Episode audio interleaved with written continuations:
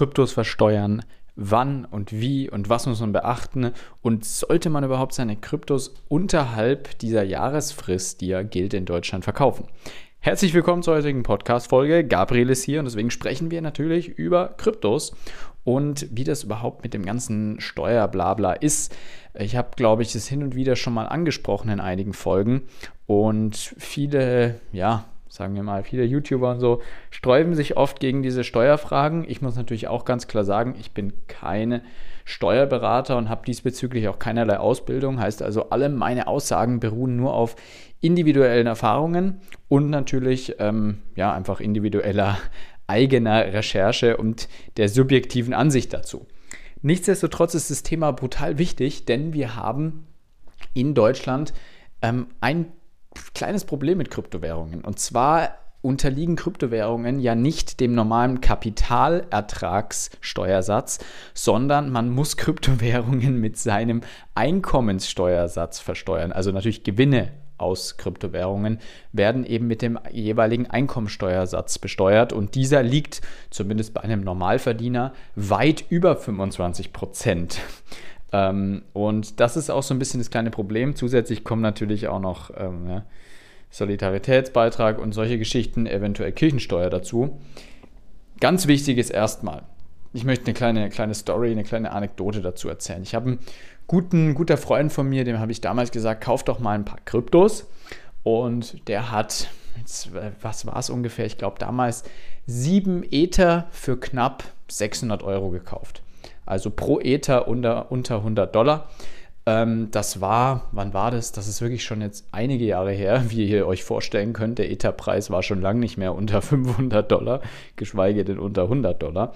Es war auf jeden Fall ähm, 2016, 2017, irgendwann in dem Zeitraum.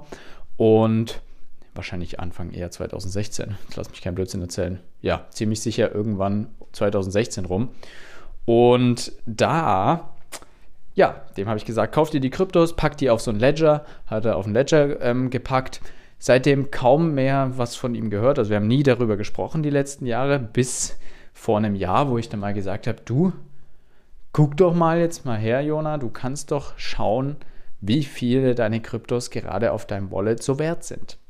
Ja, dann hat der gute Mann mal nachgeguckt und hat gesehen, ja, ich habe ja sieben Ether damals gekauft für 600 Euro.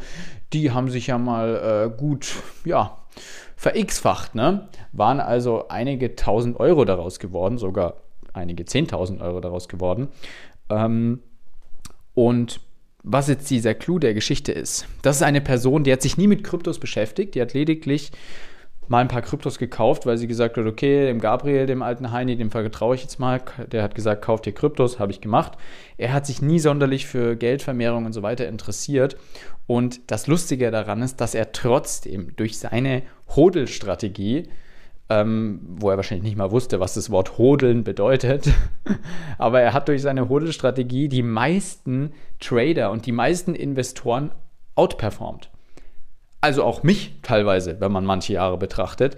Und ich be beschäftige mich täglich mit der ganzen Geschichte, was einfach gezeigt hat, dass die letzten Jahre das Hodeln von diesen großen Coins zumindest, ne, ich rede jetzt nicht von kleinen Coins, die durch irgendeinen Hype groß geworden sind und dann nie wieder gekommen sind, also ich rede jetzt von Bitcoin, Ether, also von den zwei größten Coins, die wir haben im Kryptobereich, dass das Hodeln von diesen Coins einfach die beste Performance gebracht hat. Also in erster Sinn, in erster Linie nutzt doch diese Jahresfrist in Deutschland, weil ihr, sobald ihr einen Coin ein Jahr und einen Tag lang gehalten habt, ohne ihn zu wechseln, wichtig ist hierbei, ihr dürft ihn auch nicht von Bitcoin zu Ether gechanged haben, weil das ist schon ein Veräußerungsgeschäft und da müsstet ihr schon ähm, Steuern drauf zahlen, sondern ihr habt den einfach liegen gehabt und fertig, könnt es auch nachweisen, wann ihr den gekauft habt, ne? ganz klar. Dann ist der nach diesem einen Jahr und diesem einen Tag komplett steuerfrei.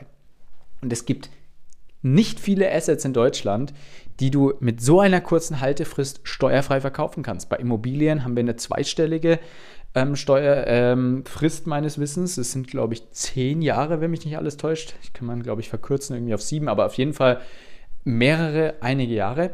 Ähm, es gibt noch Gold, was man auch, glaube ich, in einer Jahresfrist oder so ähm, steuerfrei verkaufen kann. Aber sonst musst du auf alle Assets in Deutschland eine Kapitalertragssteuer zahlen und auf Kryptos sogar eben diese Einkommenssteuer. Und das ist natürlich ziemlich ekelhaft für alle, die mehr verdienen. Also überlegt euch lieber zweimal, wollt ihr diese Steuern überhaupt zahlen? Weil sagen wir, ihr macht 100 Euro Gewinn, müsst aber 25 Euro, äh, sagen wir mal 30 oder 35, vielleicht sogar wer 40 Prozent Einkommensteuer zahlt, was auch nicht so wenige Leute betrifft, der hat dann plötzlich mal seinen Gewinn fast halbiert.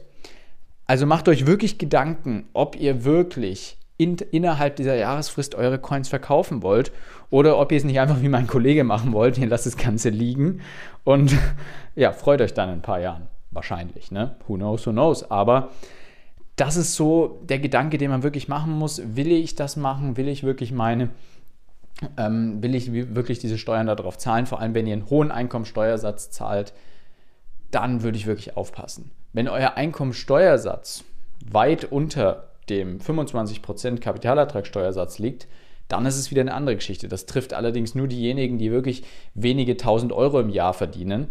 Ähm, sagen wir mal Studenten und so weiter, die vielleicht nur Nebenjobs machen oder manche haben vielleicht, so wie ich als Student damals ein Gewerbe vielleicht, haben irgendwas parallel gemacht, wer weiß, irgendwas im Marketing, vielleicht online, was auch immer und haben da vielleicht ein paar Geldflüsse, wo im Jahr, was weiß ich, 12.000 Euro Gewinn rauskommen.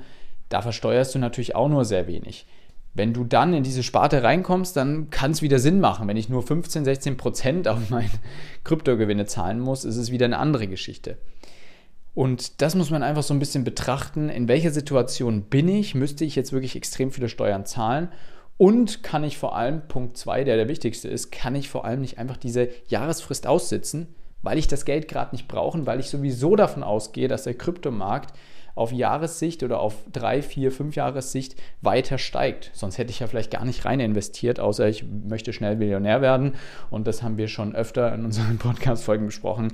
Ähm, führt meistens zum Gegenteil ähm, und meistens zu einem Nichterfolg. Ja, das ist ziemlich spannend. Was vielleicht auch noch ziemlich interessant ist, ist die Tatsache, dass man ähm, jetzt bezogen nicht auf Kryptos, weil Kryptos sind ja, wie vorhin erwähnt, nicht, unterliegen nicht dieser Kapitalertragssteuer, sondern eben dem privaten Einkommensteuersatz. Aber für alle Assets, die diesem Kapitalertragssteuersatz unterliegen, also wie zum Beispiel Aktien oder auch eure ETFs-Gewinne, viele Hörer haben vielleicht einen MSCI World in ihrem Portfolio oder solche Geschichten, diese ganzen Gewinne müsst ihr immer versteuern. Da gibt es nämlich überhaupt keine Haltefrist. Also das ist schon mal der riesen Nachteil gegenüber Bitcoin und Co. Aber selbst da, wenn ihr nach fünf Jahren auscasht und ihr habt 10.000 Euro Gewinn, müsst ihr die mit Kapitalertragssteuer plus Soli plus eventuell Kirchensteuer versteuern. Hier ist jetzt vielleicht eine spannende Geschichte, auch wiederum, das trifft leider heute nur die Geringverdiener oder vielleicht auch die Jüngeren unter uns, ne, die Studenten und so weiter. Ähm, wer weiß, ähm, ja, in welcher Situation du als Hörer jetzt bist, musst du dich einfach selber zuordnen und dann je nachdem handeln. Aber die haben auch eine interessanten äh, Steuervorteil. Und zwar kann man eine sogenannte günstiger Prüfung beantragen beim Finanzamt. Und das bedeutet dann, dass du auf deine Gewinne, die du zum Beispiel durch Aktien oder ETFs machst, keinen Kapitalertragssteuersatz von 25% zahlst, sondern diese Gewinne werden sozusagen auf dein Einkommen draufgerechnet. Und wenn du sowieso kaum Einkommen hast und du hast dann im Jahr vielleicht 15.000 oder vielleicht nur 10.000 Euro Einkommen, dann kann es sein, dass du gar keine oder auf jeden Fall nur wenig Steuern zahlen musst, was auf jeden Fall viel besser ist, als 25% zu zahlen. Also für alle, die das interessiert, googelt nochmal genau günstiger Prüfung ähm, Kapitalertragssteuer. Da werdet ihr schnell fündig werden. Da gibt es auch eine Anlage dann, wenn ihr ähm, jeder, der schon mal ähm, eine Steuer, ähm, Steuererklärung gemacht hat, der weiß Bescheid über Elster zum Beispiel. Da gibt es dann einfach so eine Anlage, die kann man auswählen und da kann man das eben dann prüfen lassen. Und in den meisten Fällen, wenn das natürlich zutrifft und deine, deine Einkommensteuer liegt unter 25 Prozent, dann wird das herangezogen und bewilligt. Und da kann man sich wirklich einige Steuer sparen. Wir zahlen genug Steuern in Deutschland. Wir sind das fast am höchsten besteuerte Land in Europa, wenn nicht sogar auf der Welt. Es gibt noch zwei, drei kleinere Länder in Europa, die, glaube ich, äh, noch höher besteuert sind. Aber Deutschland ist wirklich sehr weit mit oben dabei. Heißt also, nutzt hier wirklich, was ihr könnt. Stichwort günstiger Prüfung und auf jeden Fall Stichwort Haltefrist. Haltet lieber eure Coins, bevor ihr da hin und her switcht. Denkt an meinen Kollegen, der wirklich die meisten outperformt hat, nur indem er seine Ether lange gehalten hat. So viel zum heutigen Thema. Ich wünsche euch einen wunderschönen weiteren Verlauf der Woche, wann auch immer ihr dieses, diese schöne Folge hört. Ähm, wir freuen uns natürlich über jegliche Spotify-Bewertung, die uns einfach ein bisschen voranbringt und ja, die auch uns motiviert, noch mehr kostenlosen Content für euch zu bieten. Wer noch mehr, noch mehr, noch mehr, noch mehr Trading, vor allem Forex-Trading-Content hören möchte, und sehen möchte und lesen möchte und noch mehr lernen möchte, der soll doch gerne mal bei www.forex-impuls.com vorbeischauen. Da gibt es auch noch einige spannende Blogartikel oder ihr schreibt uns mal eine Mail, dann setzen wir uns mit euch hin und arbeiten gemeinsam eine Strategie aus und schauen, ob ihr vielleicht zu uns passt und wir euch da ein bisschen weiterhelfen können. Bis bald!